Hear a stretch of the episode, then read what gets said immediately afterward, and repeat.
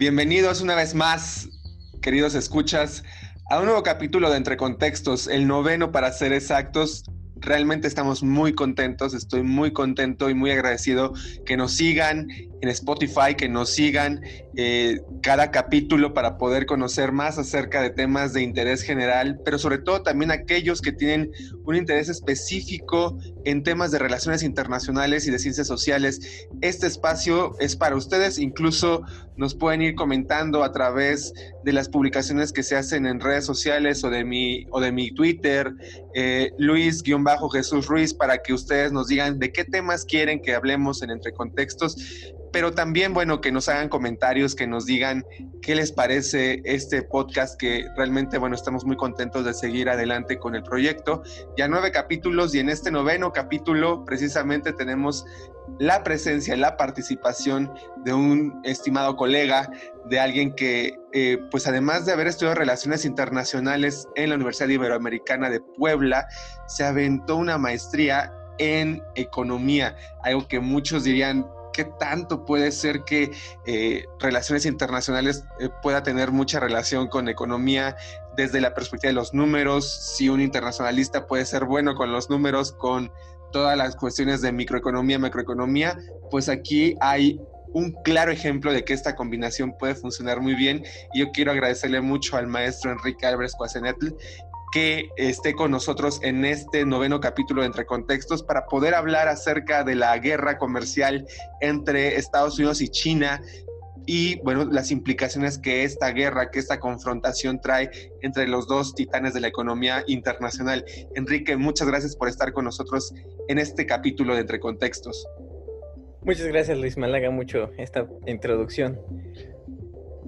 Bueno, gracias a ti realmente por eh, aceptar nuestra invitación y pues ahora sí que entrando en materia para poder irnos directamente al grano, sobre todo porque muchas veces tenemos, insisto, como lo dije al inicio, miedo de hablar de economía cuando estudiamos relaciones internacionales.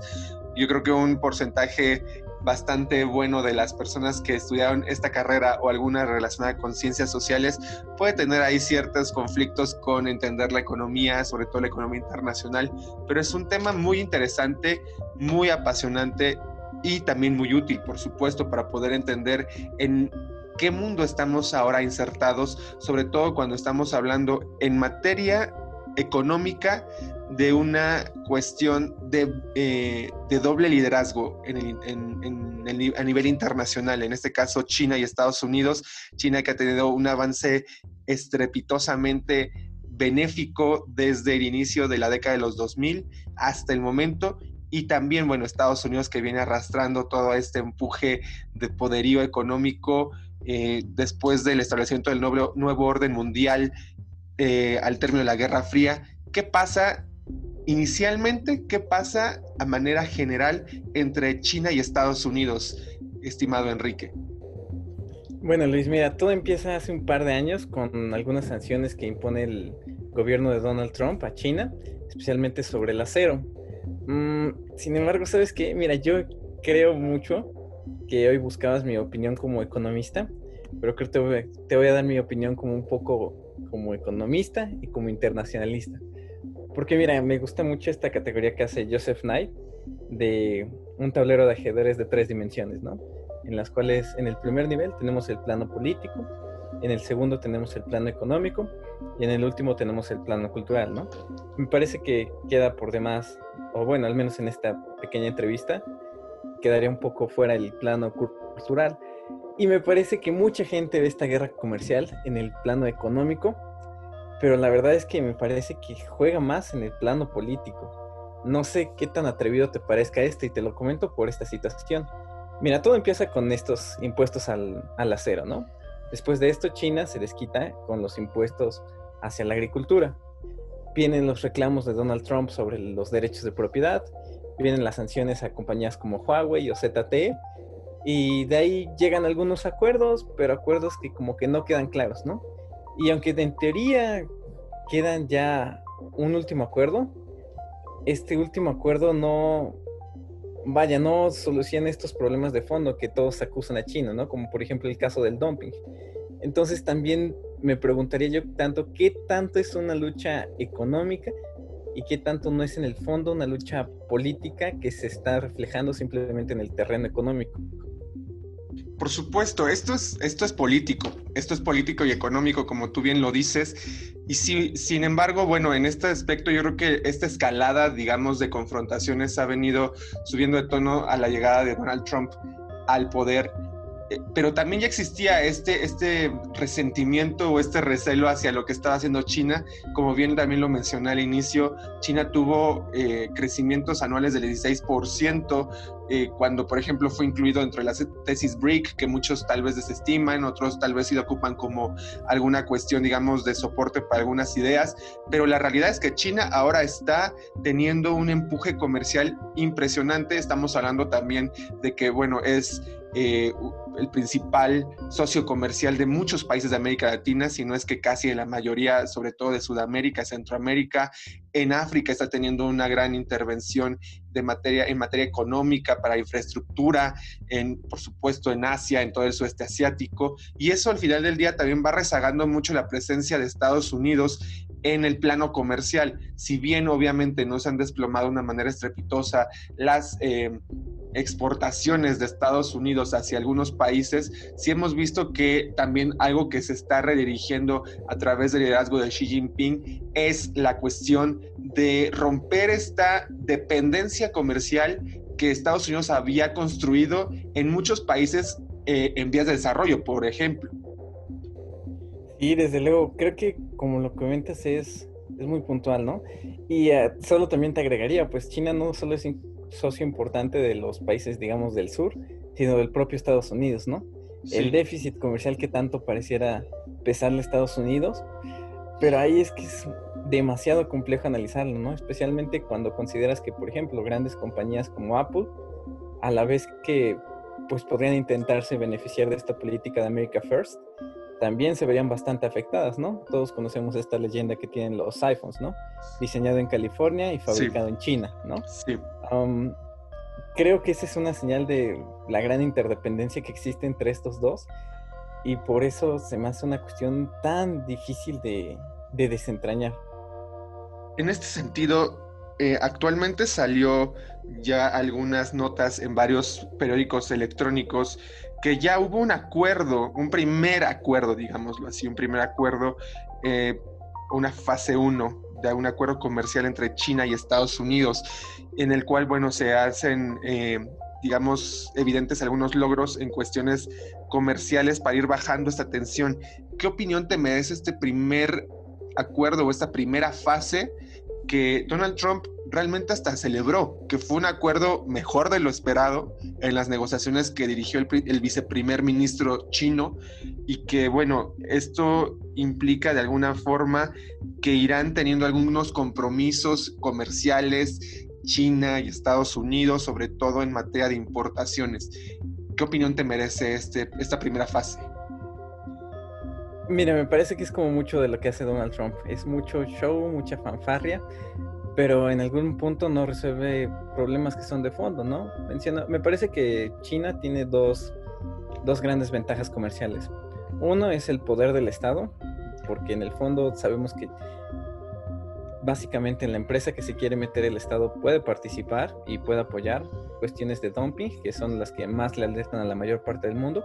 Y esas cuestiones, especialmente el dumping, quedó muy fuera del acuerdo. Y otro elemento que en teoría se trató en el acuerdo es lo de no depreciar más el yuan. Eh, vaya, todos tenemos la impresión de que depreciar nuestra moneda es algo malo, pero en China pues buscan todo lo contrario, ¿no? Depreciar su moneda artificialmente para que sea muchísimo más atractivo los productos chinos al comercio global, ¿no?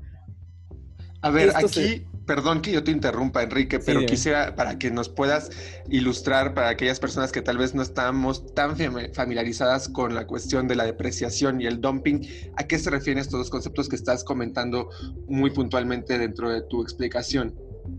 Ok, mira, el dumping se refiere a una política en la cual el Estado apoya ah, de manera directa o indirecta a los productores, haciendo que sus costos de producción sean menor y por lo tanto los precios que puedan fijar en el mercado sean menor.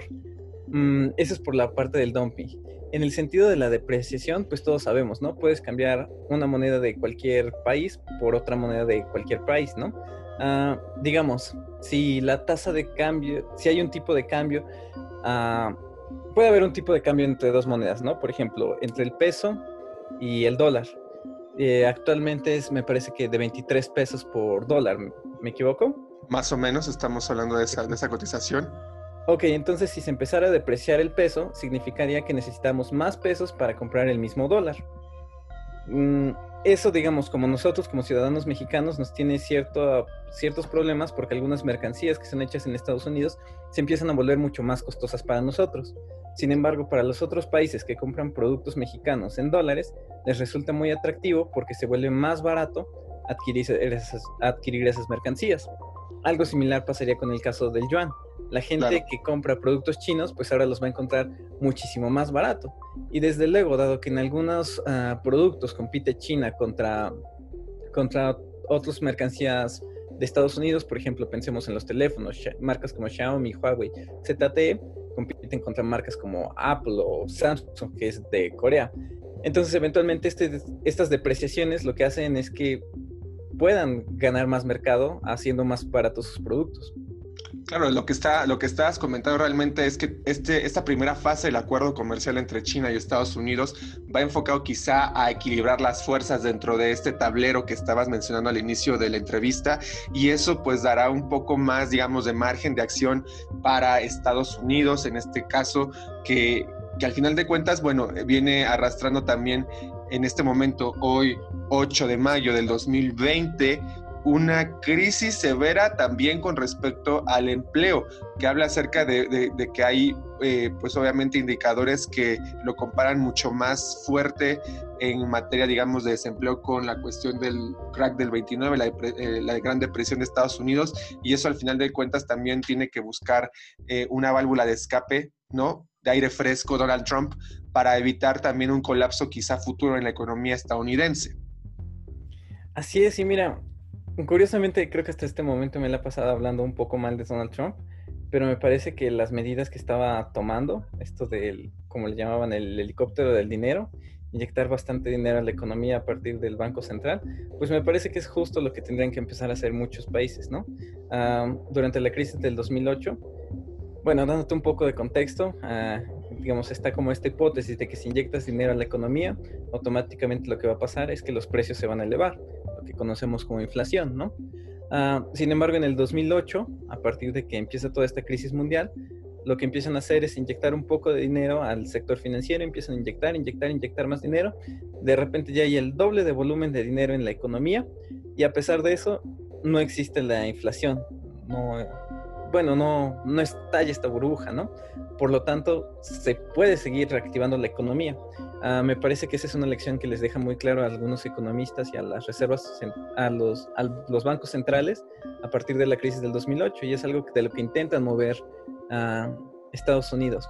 Ahora, eso es por un lado, porque por el otro está como el pánico y la tensión que genera las guerras comerciales entre Estados Unidos y China justamente antes de los acuerdos, eh, los indicadores financieros en Estados Unidos se comportaban muy mal cada vez que tenía alguna reacción agresiva o Donald Trump o China. Y vaya, ah, para estar en Wall Street no necesitas ser propiamente americano, ¿no? Pueden entrar jugadores de muchos dos lados.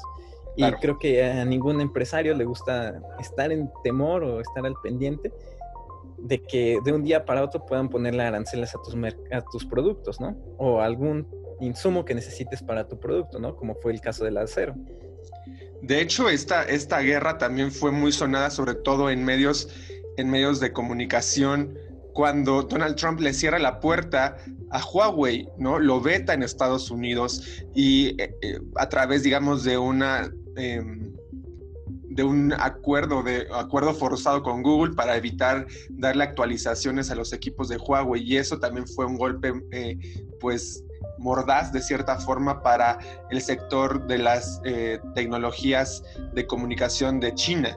Y eso al final del día, de todos modos, bueno, sigue vigente pero el mismo Huawei a través, digamos, del gobierno chino también, bueno, ha tenido muchísimo apoyo y hemos visto que Huawei se ha repuesto en, en, cierta forma bajo la creación de un software propio y eso es un claro ejemplo de que al final del día, aunque Donald Trump con estas políticas agresivas comerciales, también como la que tú estás comentando del acero, eh, aunque intente ahorcar a los chinos, los chinos salen adelante o avantes con otra propuesta eh, en el mercado y sobre todo también mucho más atractiva en costos, que es lo que estabas comentando hace un momento también, y eso es lo que hace eh, que de cierta forma China siga manteniendo una presencia comercial importantísima, sobre todo, insisto, en países en vías de desarrollo.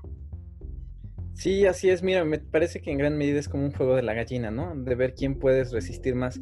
Y en ese caso, la verdad, no sé qué tanto pueda resistir Estados Unidos. Te comentaba este caso de Apple, ¿no? Y lo que decías de Huawei. Pues mira, a partir de que Estados Unidos empieza a aplicar las sanciones a Huawei, en China como que empieza a surgir este sentimiento nacionalista y la gente deja de comprar Apple, ¿no? Obviamente Apple le empieza a doler eso y es que me parece que a finales del año pasado se reúne uno de los directivos de Apple con Donald Trump y casualmente a los pocos días ya es que se empieza a retomar este ímpetu, esta voluntad por llegar a alguna negociación, ¿no? es que también es lo que te digo, me parece que esta guerra comercial no es muy claro el objetivo, ¿no? Me parece que siempre que alguien se intenta meter en un conflicto o entra en una guerra, pues tiene que tener claro lo que quiere. Y me parece que en este en este caso no es tan claro lo que Donald Trump quiere, o al menos es una herramienta que están utilizando de una manera muy confusa. ¿Por qué te digo? ¿Qué va de imponer impuestos a los, al acero a de repente imponer uh, prohibiciones de este tamaño a compañías como Huawei? Y a de repente simplemente soltar y aflojar y llegar como que a un acuerdo muy liviano, muy light, decir que, por ejemplo, parte de lo que se negoció fue un, un tribunal para vigilar los derechos sobre las patentes en China. Pero pues vaya, también sabemos que como que no quisiera hablar mal de China, ¿no? Pero el sistema legal pues está en gran medida influenciado por el sistema político, ¿no? Por el Partido Central Comunista. Y eso me parece que tiene demuestra un gran parte del control que tiene y que de todos modos no pierde, ¿no? A pesar de que existen estos mecanismos institucionales.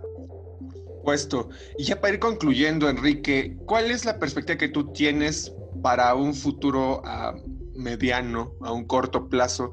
¿Qué perspectiva tienes tú como internacionalista y ahora especializándote en la parte económica? Que yo creo que ese es un complemento muy importante sobre esta relación comercial entre China y Estados Unidos. Por supuesto que en algo que coincido antes de que nos des tu, tu respuesta y tu conclusión, que esto, además de ser económico, por supuesto, es un juego político muy importante y que, sin embargo, bueno, yo creo que al final del día se viene cocinando de años atrás, no solamente de dos años eh, a la fecha, sino ya tiene, tiene una historia o un background muy importante.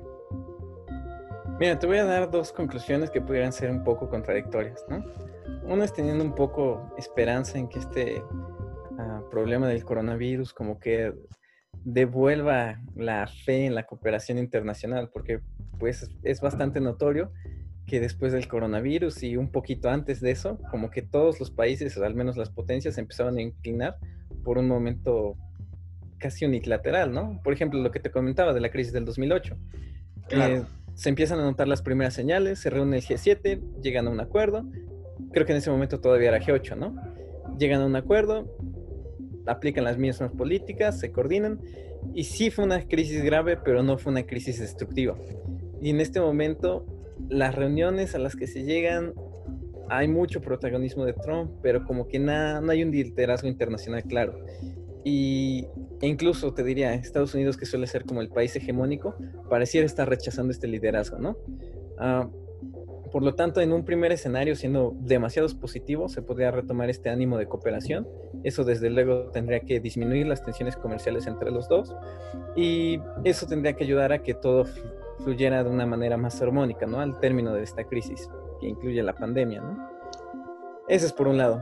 Por el otro, creo que también puede haber como un sentimiento mm, otra vez nacionalista, de protección. Ah, y creo que también eso es bastante posible, ¿no?